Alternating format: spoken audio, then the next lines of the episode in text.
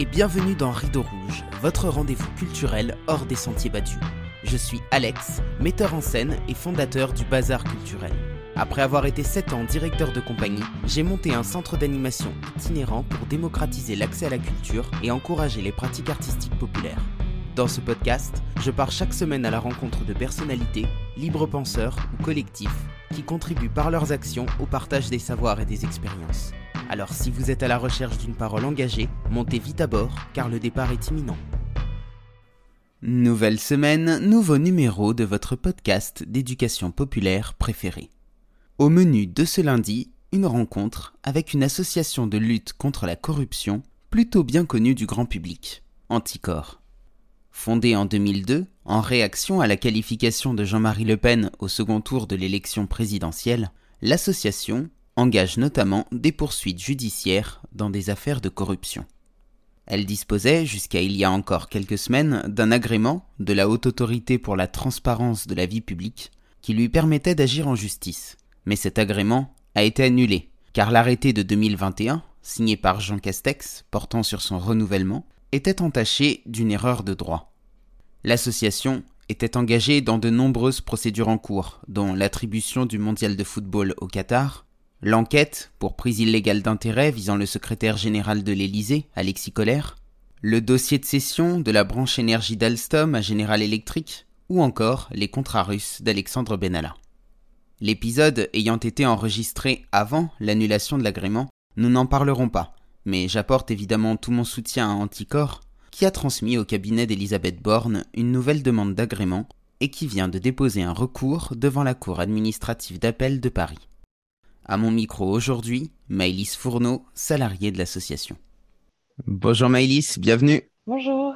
Maëlys, vous êtes chargée de communication chez Anticor. On va parler aujourd'hui de corruption, un vaste sujet sur lequel j'ai hâte de vous entendre. Mais avant ça, j'ai une petite question à vous poser, Maëlys. Est-ce que vous êtes prête? Oui, je suis prête. Je raconte un livre ou une bande dessinée que j'aime lire et relire. Le vieil homme et la mer d'Ernest Hemingway, euh, qui est l'histoire euh, d'un pêcheur qui part au large pour essayer de ramener un très gros poisson, un très gros espadon. Il pêche un très gros espadon et il tente de le ramener au port. Et je raconterai pas euh, son retour pour pas vous spoiler, mais c'est une très belle histoire sur sur l'humilité, sur le fait de poursuivre une quête euh, qui nous met en danger, mais il y a quelque chose au fond de nous qui nous donne envie d'aller euh, d'aller euh, jusqu'au bout. c'est un livre qui se lit très vite, en une heure à peu près, et, et qui, est, qui, est, très bien écrit. Donc je vous recommande. Voilà. Merci. Dommage qu'on connaisse pas la fin. Moi, c'est le genre de choses qui me stresse. Maïlis, comment est-ce que vous en êtes venu à la corruption, à Anticor, à la lutte contre la corruption même?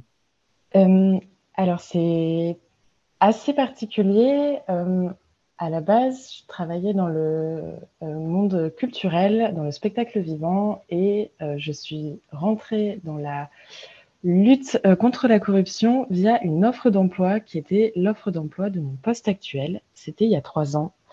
Et j'ai postulé en me disant que c'était un très beau combat, mais en me disant surtout que j'avais pas de compétences juridiques. Donc, a priori, ça n'allait pas faire l'affaire.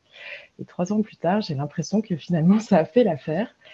Et euh, c'est surtout euh, la connaissance du milieu associatif qui, je pense, m'a permis euh, d'évoluer et de d'apporter un peu de mes compétences à cette association. Et aujourd'hui, ce qui est super, c'est que j'ai appris des choses sur le droit, sur euh, la lutte anticorruption, mais j'en apprends encore aussi tous les jours et ça, je trouve ça euh, absolument génial. Et si j'ai un message à faire passer, c'est que il faut parfois aller toquer à des portes sans forcément avoir des compétences et des connaissances euh, sur, sur le fond. Et il peut y avoir des très bonnes surprises et surtout un peu des vocations. Et je suis ravie du coup de pouvoir faire ce combat et qu'on m'ait laissé l'opportunité de, de rentrer dans cette association.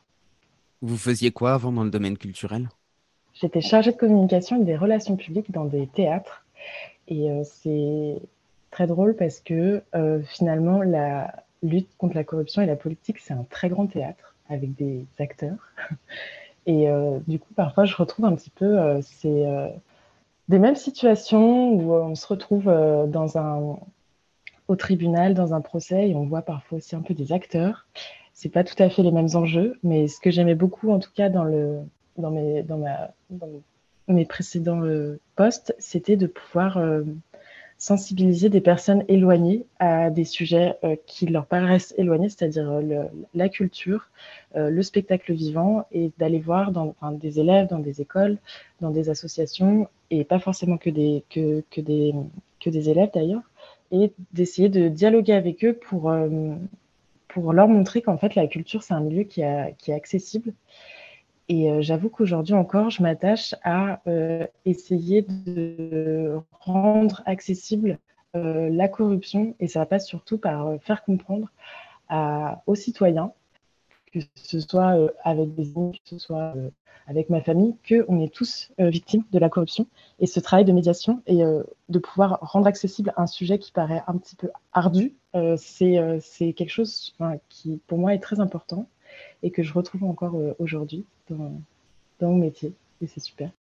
Vous avez utilisé un terme que j'aime bien, celui de, rendre accessible. C'est vrai que quand on, pense à la démocratisation, on pense souvent à la démocratisation de la culture. Moi, c'est un sujet que j'aborde beaucoup euh, notamment sur euh, le podcast. Mais c'est vrai qu'au niveau de, la connaissance de la vie politique, euh, il y aurait aussi un réel besoin de démocratiser parce qu'en fait, il y a beaucoup de, citoyens qui ne connaissent pas les institutions, qui ne savent pas comment ça fonctionne et qui du coup se sentent éloignés de tout ça. Quelle est votre vision de, de, bah, de tout ça après trois ans chez Anticor? Il y a une réalité effectivement qui est qu'il y a euh, des citoyens qui ont du mal ou à saisir des, euh, à se sentir concernés euh, par des faits de corruption, à se sentir victimes. ce qui est important, c'est de rappeler qu'on est tous victimes de la corruption, mais on n'est pas une victime directe. On va le ressentir par, la, par exemple, la hausse des impôts, la baisse des services publics, mais ce n'est pas comment dire, quelque chose qu'on ressent directement, comme si on se faisait voler son sac, par exemple.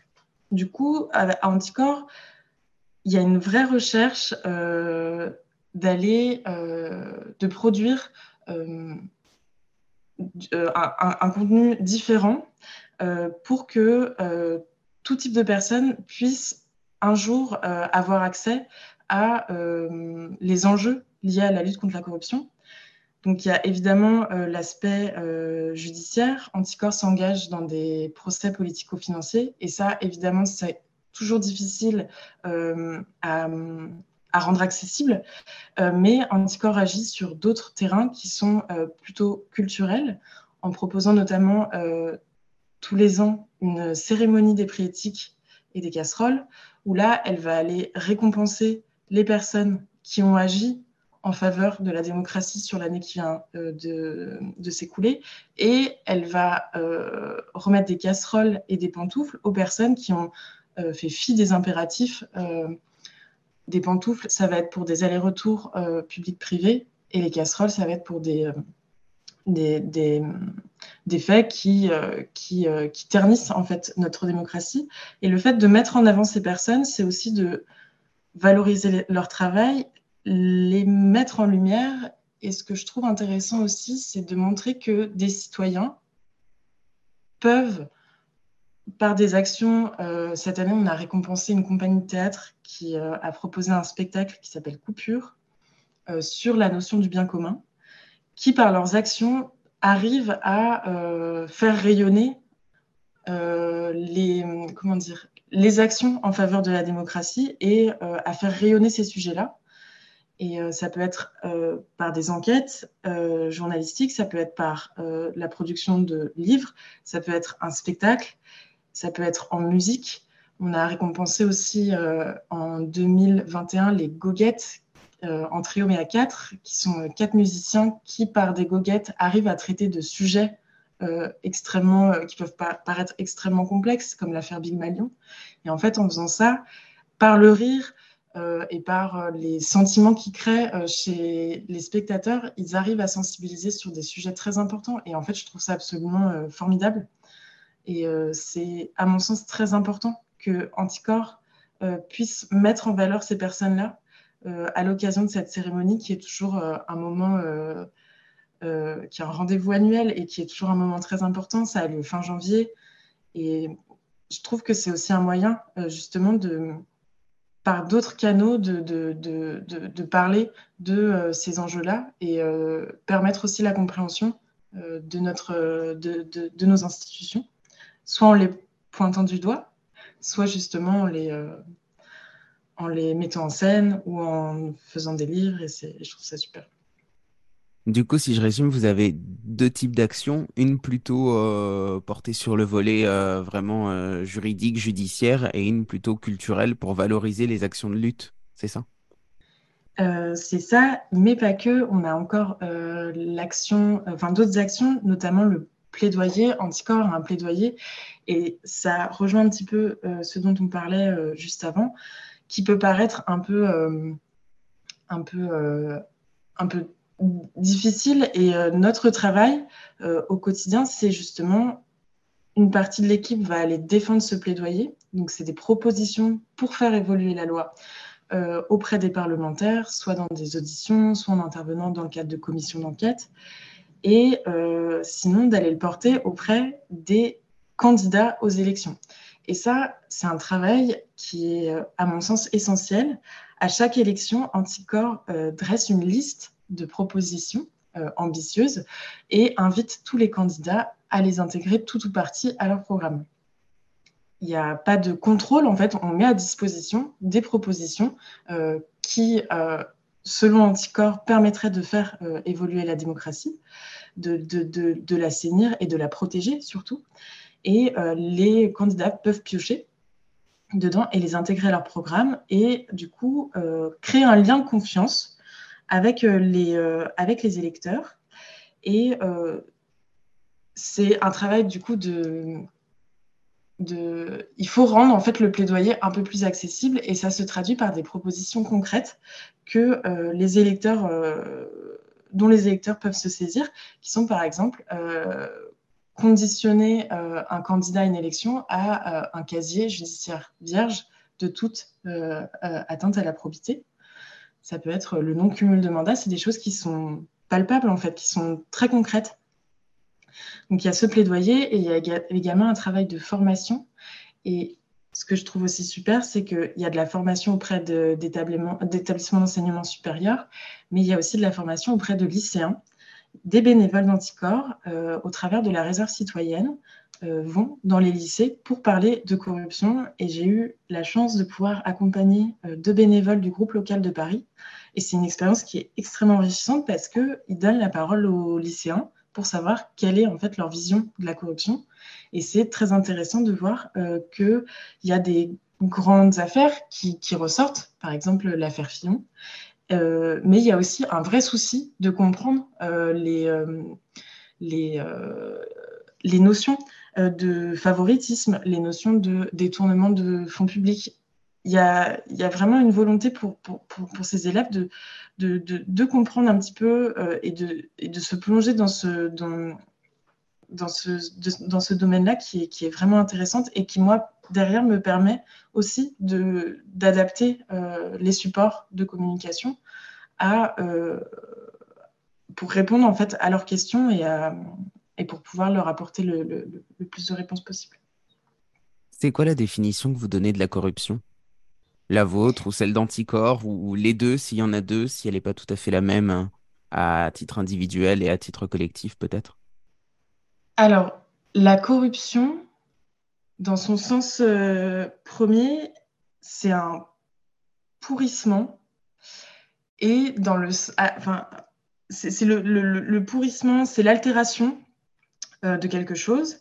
Et euh, appliquer à, notre société actuelle, je dirais que c'est l'altération de la démocratie, le pourrissement de la démocratie.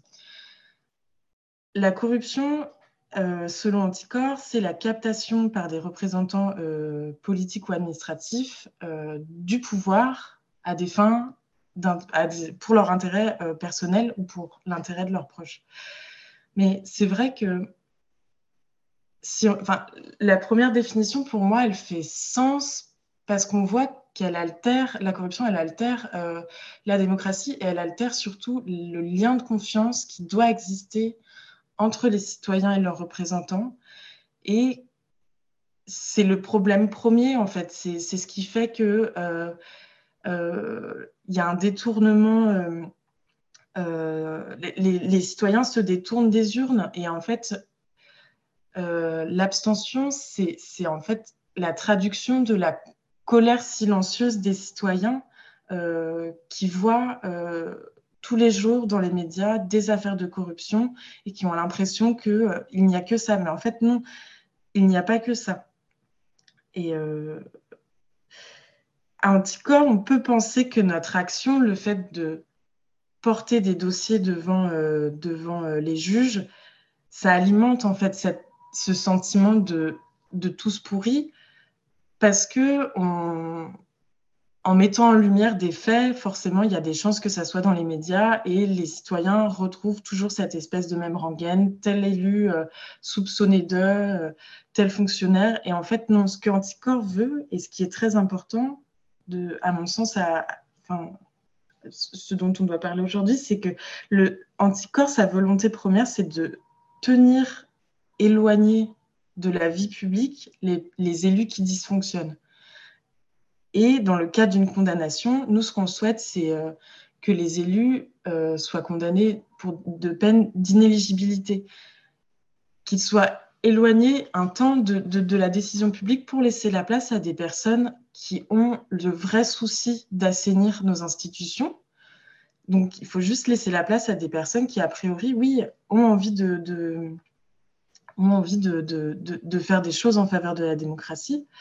Et du coup, les affaires, elles sont nécessaires pour arriver à ce, à, à, ce résultat-là, qui est de, n'avoir des représentants que, enfin, en tout cas, que des représentants qui ont l'éthique chevillée au corps, en fait. Est-ce que la corruption, c'est pas aussi de laisser faire? Parce que euh, là, on parle beaucoup de, corruption active dans ce que vous venez de dire, de, gens qui détournent des fonds publics, de gens qui se comportent euh, sans éthique. Mais est-ce que les citoyens qui laissent faire ces comportements, euh, c'est pas déjà une forme de corruption?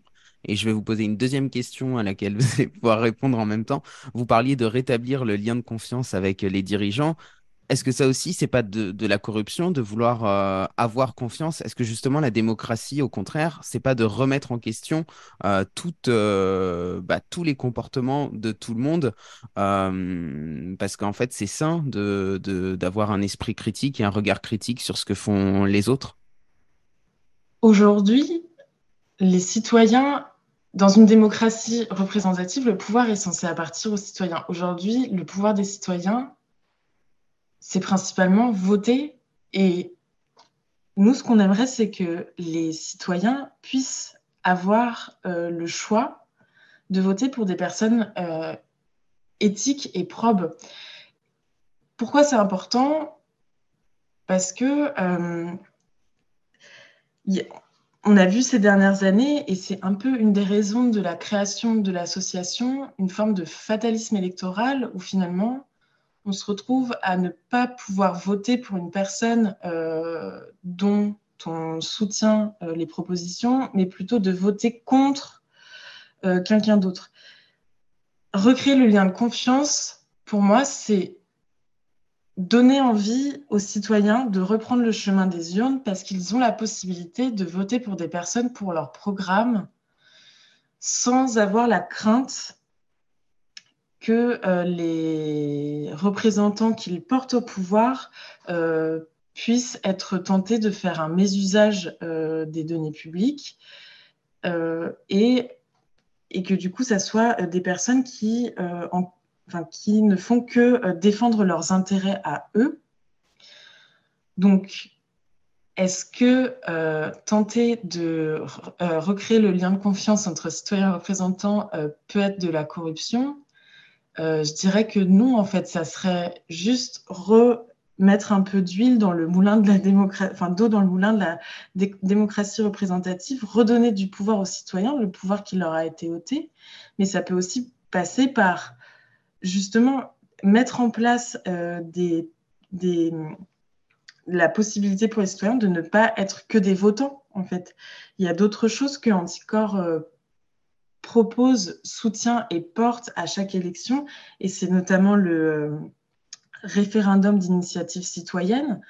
Pour nous, c'est très important de permettre aux citoyens de s'exprimer sur, la, sur, sur des lois, notamment quand des députés hésitent sur certaines lois, par exemple la loi euh, sur le casier judiciaire vierge pour se présenter à une élection, euh, les citoyens pourraient trancher en fait, ou ça permettrait aussi de euh, voter des lois que qu'on pourrait qualifier de, enfin permettre aux citoyens de donner leur avis sur des lois qui sont pas du tout dans leur intérêt, par exemple la loi sur le secret des affaires, qui rend totalement opaque la euh, certains documents euh, appartenant aux entreprises, mais des entreprises qui peuvent produire euh, des choses, je pense par exemple dans le domaine de la santé, en fait.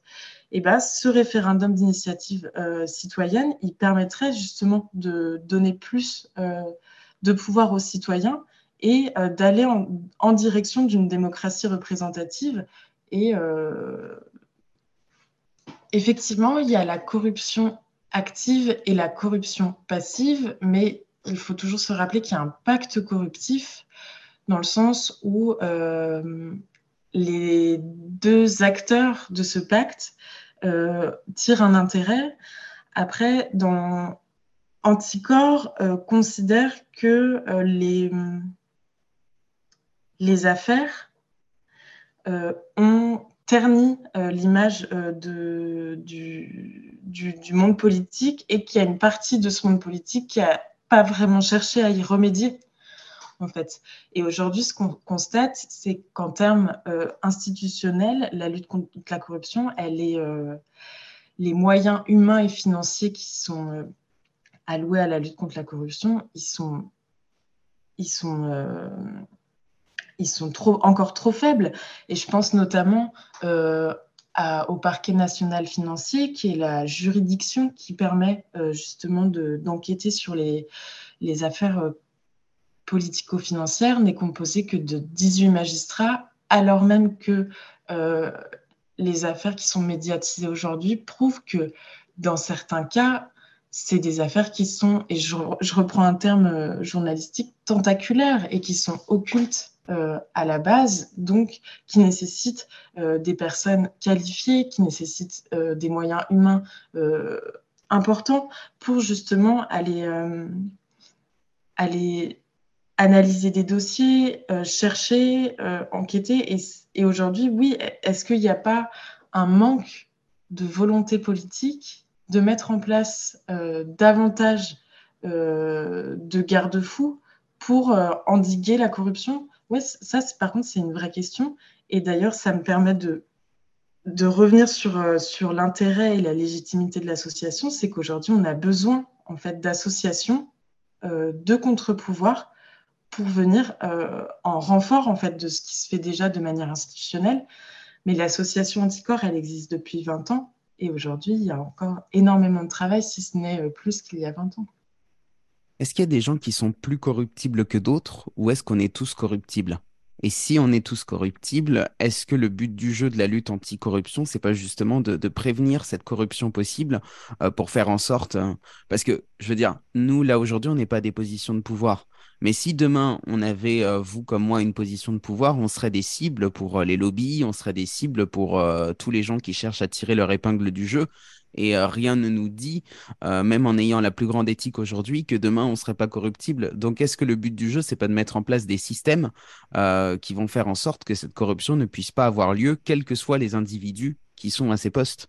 Parce que peut-être qu'il y a des gens qui sont euh, plus incorruptibles que d'autres et peut-être qu'ils se laisseront moins tenter. N'empêche que la tentation sera quand même là. Donc si euh, plutôt que de, euh, plutôt que de, chercher à mettre des bons individus, des bons leaders, et eh ben on cherchait juste à mettre en place des systèmes qui empêchent la corruption de passer. Eh, est-ce que ce serait pas mieux? Oui, oui, ça serait effectivement c'est c'est essentiel de prévenir la corruption euh, il faut la combattre, mais avant tout, il faut la prévenir. Les, les êtres humains sont de nature imparfaite et le pouvoir corrompt.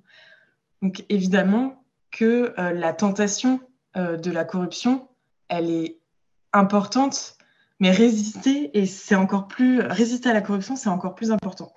Et c'est très juste, il faut prévenir la corruption. Pour ça, il y a différentes choses. Il y a d'une part la formation des élus, des personnes qui accèdent à des postes euh, euh, de pouvoir. Il faut les former en continu pour prévenir les conflits d'intérêts, pour permettre à ces élus et ces fonctionnaires de mettre en place des bonnes pratiques et puis surtout de les faire rayonner autour d'eux. Mais il y a aussi quelque chose qui est très important, c'est qu'il faut pouvoir mettre un cadre pour éviter la tentation de la corruption. Et pour ça, il faut faire évoluer la loi. Et c'est très intéressant euh, et important de parler notamment du lobbying, parce qu'aujourd'hui, c'est quelque chose dont on entend euh, parler euh, toutes les semaines. Je pense notamment à la fin de l'année 2022 avec ce scandale de corruption au Parlement européen. Il faut un encadrement du lobbying plus ferme en le rendant plus transparent. Et ça me permet de faire un pont avec le rôle euh, des citoyens en démocratie représentative. Aujourd'hui, l'encadrement du lobbying, il, faut l'étoffer. En fait, il faut rendre le lobbying plus transparent et permettre une contre-expertise citoyenne des représentants d'intérêt d'un domaine qui rentrent en contact avec des, euh, parlementaires, il faut pouvoir, euh, en tant que citoyen, il faut pouvoir accéder aux échanges. Pourquoi? Pour voir, d'une part, euh, si l'écriture de la loi n'est pas faite dans les intérêts d'un domaine particulier, pour voir s'il n'y a pas euh, une contre-expertise expertise possible euh, d'un domaine similaire. Et là, par exemple, je pense aux VTC et aux taxis, euh, notamment les Uber Files. C'est un dossier qui est très important. Mais pourquoi les, il faudrait faire la loi autour de l'encadrement des VTC seulement avec l'avis des VTC, tandis qu'il y a aussi les, chauffeurs de taxi qui proposent un, service similaire, mais c'est surtout pourquoi on ne demande pas aux citoyens une contre-expertise en tant que, en tant que simple euh, client, euh, pourquoi les citoyens n'ont eux pas le droit non plus à donner leur, euh, leur, leur, voix dans un contexte comme celui-ci? L'encadrement du lobbying, il est nécessaire pour, pour en fait juste permettre aux citoyens de suivre la création de la loi et d'être sûr qu'elle est faite dans leur intérêt et pas dans l'intérêt d'un parti. Il faut aussi encadrer les, les allers-retours publics-privés. Les personnes qui font des écoles, notamment je pense à l'ENA, pour servir l'intérêt général et pour servir la, la, République. Donc, c'est des personnes qui ont a priori l'intérêt général comme cheville au corps. À mon sens, c'est important qu'on encadre euh, leur, euh, leur voyage vers le privé. Parce que quand on évolue euh, dans un cabinet ou en tant que député, on se crée un réseau. ou en tant que haut fonctionnaire, on se crée un réseau et ce réseau, il doit rester, comment dire, il doit rester enfin, pour l'intérêt général. On ne peut pas prendre son réseau et l'apporter dans, le privé pour que ça soit des intérêts privés qui soient servis. Donc il faut encadrer davantage ces allers-retours publics-privés. Euh, même si c'est déjà le cas, il faudrait, euh, il faudrait euh, que, ça le soit encore plus. Et il faut aussi permettre, et ça, ça rejoint un petit peu toutes nos propositions sur l'encadrement du lobbying, permettre une plus grande transparence des documents dans les collectivités en fait, un citoyen euh, peut avoir envie euh, d'avoir accès euh, aux détails des subventions qui ont été allouées aux associations de la ville. Un citoyen peut avoir envie de connaître les indemnités des membres du conseil municipal. Et ces données, il ne faut pas que ça devienne, il faut pas que ça devienne une guerre pour les avoir. Il faudrait qu'ils puissent être publiés, qu'ils soient accessibles sur le site internet de la ville en open data. au fil de, des mandats pour permettre justement un contrôle citoyen. Et, ça permettrait aussi aux citoyens de réinvestir ces décisions-là et de se sentir davantage concernés par euh, la vie publique. Et euh, une dernière chose aussi pour éviter euh, justement pour éviter la tentation de la corruption et pour pouvoir résister. Et ça, c'est à mon sens un point qui est très important, c'est protéger les lanceurs d'alerte, protéger les personnes qui osent euh, dénoncer des faits qui ne vont pas, euh, qui ne sont pas en faveur de la démocratie. Il faut les, protéger, il faut euh, qu'ils puissent en fait continuer enfin à travailler, qu'ils puissent continuer à vivre, qu'ils aient des moyens de se défendre. Euh, pour justement éviter que les personnes qui sont témoins euh, de dysfonctionnement euh, se taisent par peur justement de représailles ou par peur de perdre leur travail ou par peur de... Voilà, c'est des sujets qui, s'il si y avait une volonté de mettre un cadre suffisant ou de protéger davantage les personnes qui dénoncent des, des, des, irrégularités, permettrait justement de de travailler à empêcher cette euh, tentation de la corruption et surtout qui permettrait d'y résister euh, plus efficacement. Quelle a été la position euh, d'Anticor devant l'affaire des SMS de Ursula von der Leyen, par exemple, qui est une affaire très récente qui, sort encore très très peu dans les médias Anticor a eu connaissance de cette affaire. Aujourd'hui, l'association, elle bénéficie d'une importante communauté sur les réseaux sociaux et du coup, elle relaie euh, quotidiennement une revue de presse sur ces sujets-là. Et euh, pour permettre aux, utilisateurs de se retrouver dans, cette, euh, dans ce flux d'informations et d'affaires et de, et, de, et, de, et de procès, Anticor a, a segmenté entre son action, la veille qu'elle réalise et euh, les propositions qu'elle fait. Et Anticor a trouvé euh, essentiel de partager donc, des articles euh, sur ce sujet-là auprès donc, de, sa, de, de, sa communauté. Mais pour l'instant, il n'y a pas d'action, il a pas d'action menée à l'échelle nationale ou internationale. pour l'instant, il n'y a pas d'action et il faut savoir une chose, c'est que Anticor c'est assez drôle parce qu'on nous reproche souvent euh, Ah oui, Anticorps ne fait rien ici, pourquoi Anticorps n'a pas réagi à ça? Une action d'Anticorps, euh, ça ne se décide pas euh, sur un coup de tête, évidemment. Anticorps reçoit une vingtaine d'alertes par jour qu'elle traite par ordre d'arrivée avec la même rigueur. Quand les dossiers sont suffisamment étayés, c'est-à-dire qu'il y a eu un vrai travail de recherche, d'aller chercher des preuves, faire des demandes de documents administratifs, euh, et qui a, un vrai dossier. Le dossier, est présenté au conseil d'administration et c'est les administrateurs qui votent une action. Ça peut prendre plusieurs mois, car le conseil d'administration se réunit une fois par mois. Donc souvent, il y a cette tentation de l'immédiateté, mais Anticor ne s'appuie que sur des dossiers qui sont euh, suffisamment étayés pour pouvoir être présentés euh, à un juge. Et c'est un vrai travail, en fait. C'est un vrai travail euh, qui nécessite un petit peu de temps. Et c'est pour, pourquoi, parfois, on n'a pas une réaction d'anticorps euh, immédiate parce qu'on construit d'abord un dossier, on évalue les risques, on pèse, on sous-pèse, on prend des précautions, c'est présenté en conseil d'administration et le conseil d'administration vote une action. Et, euh, et voilà, c'est ce qui fait qu'il y, y a le temps médiatique et le temps anticorps, qui est un temps de travail, de réflexion, et, qui est très important, et qui nous permet du coup de mener aujourd'hui 159 procédures en même temps. Voilà. Mais du coup, est-ce qu'on n'arrive pas trop tard si on arrive après le temps médiatique en tant que citoyen? Si les faits sont avérés, ils doivent être jugés et si ça doit prendre du temps, ça prendra du temps. Euh, ça rejoint un petit peu ce que je disais euh, au début, c'est que l'idée, c'est de c'est qu'il y, a un jugement, c'est remettre euh, entre les mains de la justice suffisamment d'éléments pour qu'elle puisse travailler sereinement et qu'elle puisse, euh, si euh, s'il euh, y a suffisamment matière, lancer, enfin, lancer une procédure. Du coup, je dirais que il y a la tentation de, effectivement de ce, de, de ce temps médiatique-là, mais nous, notre souci, c'est vraiment de permettre à la justice de, de travailler sereinement et de, et de de, juger s'il y a matière à juger et de condamner s'il y a matière à condamner.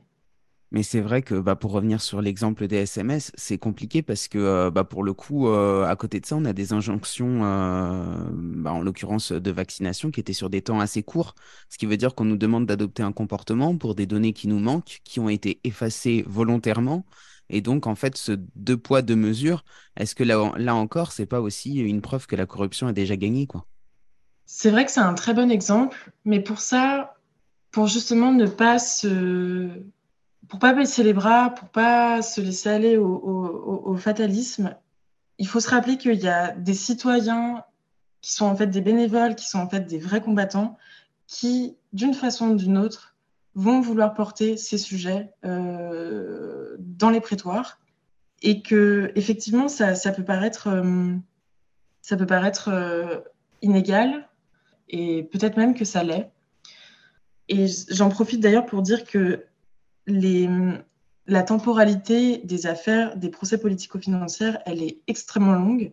Euh, c'est des procès qui durent euh, parfois 8, 10, 12 ans euh, dans leur entièreté, entre le, le moment où les faits sont, sont, révélés et au moment où on arrive à la condamnation en appel. Ça demande énormément de ténacité, de, s'accrocher à, à, ces affaires-là. Il faut constamment relancer, il faut jamais perdre espoir. Et même s'il y a des citoyens qui ont envie de baisser les bras, parce qu'effectivement, c'est pas du tout le même rythme. C'est pas, on ne demande pas la même chose à, on n'exige pas la, même chose de,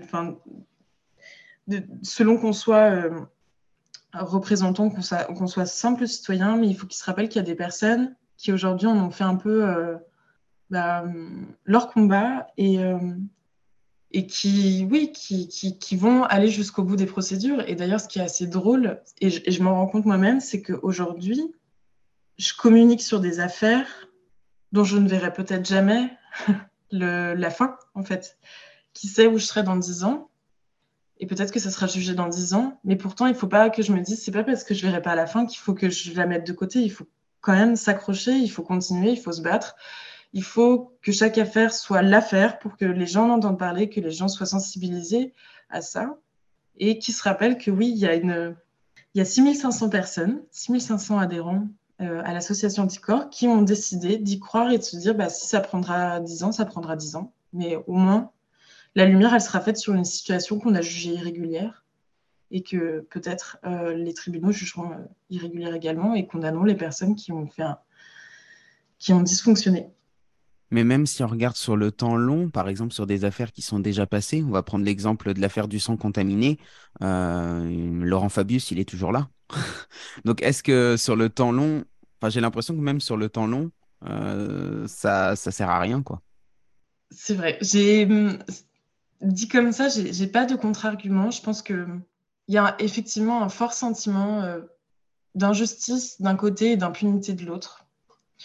Et ça, on peut le renverser qu'en faisant évoluer la loi et que, enfin pas que, parce qu'il y, a probablement un milliard de possibilités, mais il faut euh, faire évoluer la loi, il faut donner plus de moyens à la justice pour qu'elle puisse travailler dans des temps raisonnables, euh, des moyens humains et des moyens financiers.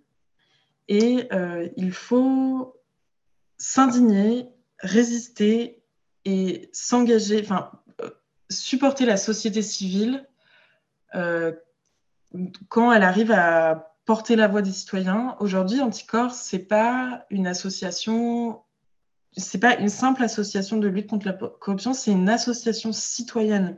En fait, ce qu'il faut rappeler, c'est que Anticorps, elle a vocation à porter la voix des personnes qui adhèrent.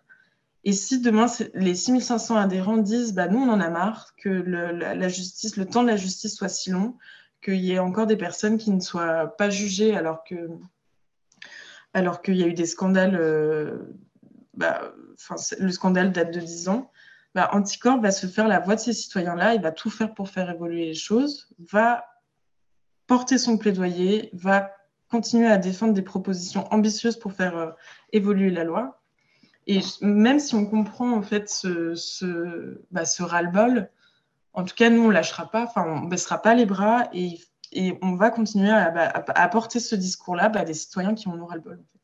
Ouais, le, le problème, c'est que parfois, ça va au-delà du ras-le-bol, quoi, parce qu'il y a des vies humaines qui sont en jeu. Mm. Et euh, bah voilà, je pense à toutes ces personnes qui ont été suspendues, par exemple, parce qu'elles n'ont pas eu envie de se, se faire vacciner. Derrière, il n'y a eu pas de, pas de salaire pendant des mois, euh, des familles qui se sont retrouvées avec rien pour vivre. Euh, Enfin voilà, derrière, il y a aussi, il y a, il y a des vies qui sont en jeu. Donc en fait, ça, ça va au-delà. Est-ce que vous, vous parliez tout à l'heure d'un engagement vis-à-vis des lanceurs d'alerte? Est-ce que vous avez aussi, enfin, quel est le soutien concret que vous apportez aux lanceurs d'alerte? Et est-ce que vous avez aussi un, pôle soutien euh, pour, euh, pour les victimes de la corruption? Comment est-ce que, est-ce que vous le travaillez?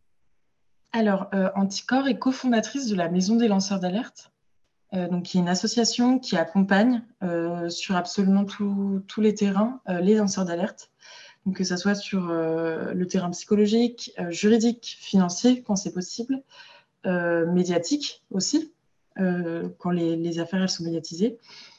Donc, nous, on accueille euh, des lanceurs d'alerte sur des sujets spécifiques, c'est-à-dire qu'il faut que l'alerte elle rentre dans l'objet social de l'association. On n'est pas compétent euh, sur euh, tout. On a un objet social qui est très spécifique. Et donc, il y a un vrai chemin entre la réception de l'alerte, le, comme je disais, donc le traitement de l'alerte. Il faut parfois aller chercher des documents pour étayer. Et ensuite, Anticor prend le relais sur le plan juridique. Après, c'est vrai qu'il y a un accompagnement qui est fait, c'est-à-dire qu'on essaye de soulager au maximum euh, le lanceur d'alerte de, son alerte, euh, en prenant en charge par exemple les frais d'avocat euh, et, toutes les dépenses afférentes. On essaye aussi d'être disponible. Le, pôle juridique de l'association s'est étoffé l'année dernière. Désormais, on a deux juristes, euh, ce qui permet de répondre plus vite, enfin, dans des délais plus raisonnables. Et euh, on a aussi 89 antennes locales sur tout le territoire où euh, des référents bénévoles peuvent accueillir des lanceurs d'alerte sur des, sujets, euh, sur des territoires beaucoup plus, euh, restreints. Euh, et quand c'est malheureusement quand c'est une alerte qui rentre pas dans notre objet social, on redirige vers la maison des lanceurs d'alerte, on redirige vers une juridiction pour que la personne puisse être accompagnée euh, convenablement. Et on a soutenu, euh, on a soutenu, Anticor a soutenu la maison des lanceurs d'alerte lors de la um, transposition de la directive européenne concernant euh, la loi de, protection des lanceurs d'alerte pour que ça soit une loi ambitieuse euh, appliquée au droit français qui puisse permettre en fait de, de, de garantir la sécurité euh, et vous en parliez que ça soit financière, que ça soit psychologique, mais aujourd'hui c'est vrai qu'on a encore, euh, on encore euh, dans les médias des affaires qui sortent tous les jours de personnes qui ont été soit licenciées, soit mises au placard, soit menacées, et c'est regrettable, c'est regrettable. Mais Anticor, en tout cas, fait, fait, fait son maximum pour permettre, et euh, si besoin d'ailleurs, euh, de garantir soit l'anonymat du lanceur d'alerte, soit en tout cas de le soulager sur, euh, sur l'aspect sur juridique. Et d'ailleurs, j'en profite pour dire que Anticor a mis en place une plateforme de lancement d'alerte totalement sécurisée et totalement anonyme, qui permet du coup à des personnes de fournir des documents et si besoin de ne jamais révéler leur identité et que l'alerte tous les documents soient, soient chiffrés et euh, qu'on puisse garantir leur protection. Est-ce que vous touchez des subventions publiques et sinon, comment est-ce que vous vous financez? Alors, Anticor refuse les subventions publiques et les dons d'entreprise pour garantir son indépendance. L'association ne vit que euh, de la cotisation de ses adhérents, qui est donc de 35 euros par an, et des dons des particuliers, pour euh, évidemment euh, sécuriser euh, les, euh, les, risques d'entrisme ou autres, Anticor a mis en place une charte des donateurs qui est donc euh, assignée au moment du don, qui prévoit notamment la publicité du nom du donateur à partir d'un certain palier. Sur le rapport financier qui est mis à disposition de tous sur le site internet, mais également euh, au-delà d'un certain montant, il y a une recherche qui est faite sur la personne pour euh, évidemment connaître d'éventuels euh, intérêts. et ça, ça permet en fait à Anticor d'être totalement indépendante. Évidemment, ça la met aussi dans une forme de précarité parce que c'est plus difficile de, voir sur le long terme, mais elle est totalement indépendante et euh, elle, son organe souverain est donc l'Assemblée générale qui est composée de 6500 adhérents qui votent en fait tous ensemble les grandes orientations de l'association et notamment ses actions en justice. Et, et, voilà, c'est un pari qui est un peu fou, mais qui en fait permet d'être totalement indépendant. Si vous aviez le pouvoir de changer le monde, par où est-ce que vous commenceriez? Si j'avais le pouvoir de changer le monde. Il y a évidemment euh, le sujet de la lutte euh, contre la corruption, mais il y a aussi des sujets euh, qui sont essentiels, notamment bah, tous les enjeux liés au climat, tous les enjeux liés à, enfin tous les enjeux sociaux pour permettre à, n'importe quel individu d'avoir une vie décente, un toit sur la tête. Euh, je ne saurais même pas par où commencer.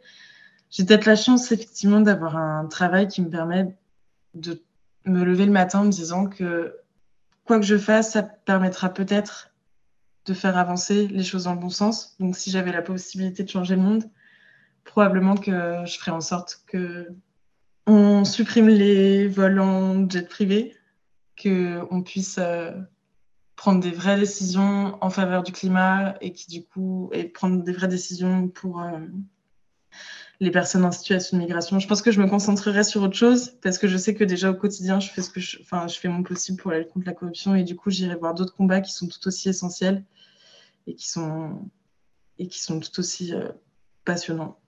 Merci Maïlis. Merci à vous. Cet épisode touche à sa fin. J'espère qu'il vous aura apporté de quoi nourrir votre réflexion, et surtout qu'il donnera à certains des pistes d'action à engager, car si Anticorps reste seul dans ce combat, celui-ci semble perdu d'avance. Voici tout de même les trois points que je retiens de ma discussion avec Maïlis. Tout d'abord, que l'association Anticorps promeut des mesures telles que le casier judiciaire vierge, la formation et la sensibilisation des élus au risque de corruption, la création de groupes de contre-expertise citoyenne, l'encadrement des allers-retours publics-privés ou encore la mise à disposition des données publiques par les collectivités locales. Pour que ces mesures soient adoptées, l'association porte des actions de plaidoyer qui incitent les candidats aux élections à s'en saisir, mais sans obligation aucune. Et comme nous le disons souvent sur Rideau Rouge, tant que le rapport de force reste en leur faveur, il y a peu de chances que les choses avancent.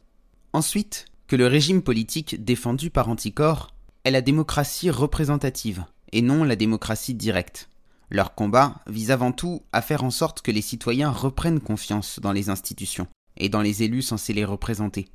Le problème, à mon sens, c'est que ce combat part du postulat que la démocratie représentative est un régime politique vertueux.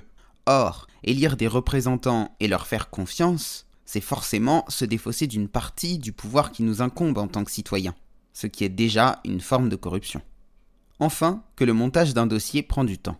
Il faut d'abord que des militants s'en saisissent, qu'ils le présentent en réunion, que le sujet défendu entre dans le champ d'action de l'association.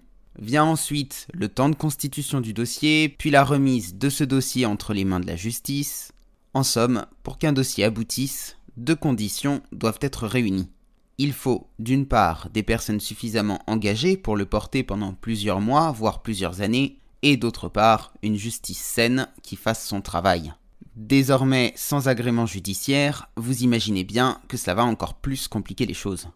Dans ce duel entre le pot de terre et le pot de fer, la corruption morale et financière semble avoir encore de beaux jours devant elle. Si le podcast vous a plu, n'oubliez pas de lui laisser une note positive et de vous abonner si ce n'est pas déjà fait. Et pour celles et ceux qui veulent suivre le travail d'Anticor, je vous mets tous les liens dans la description.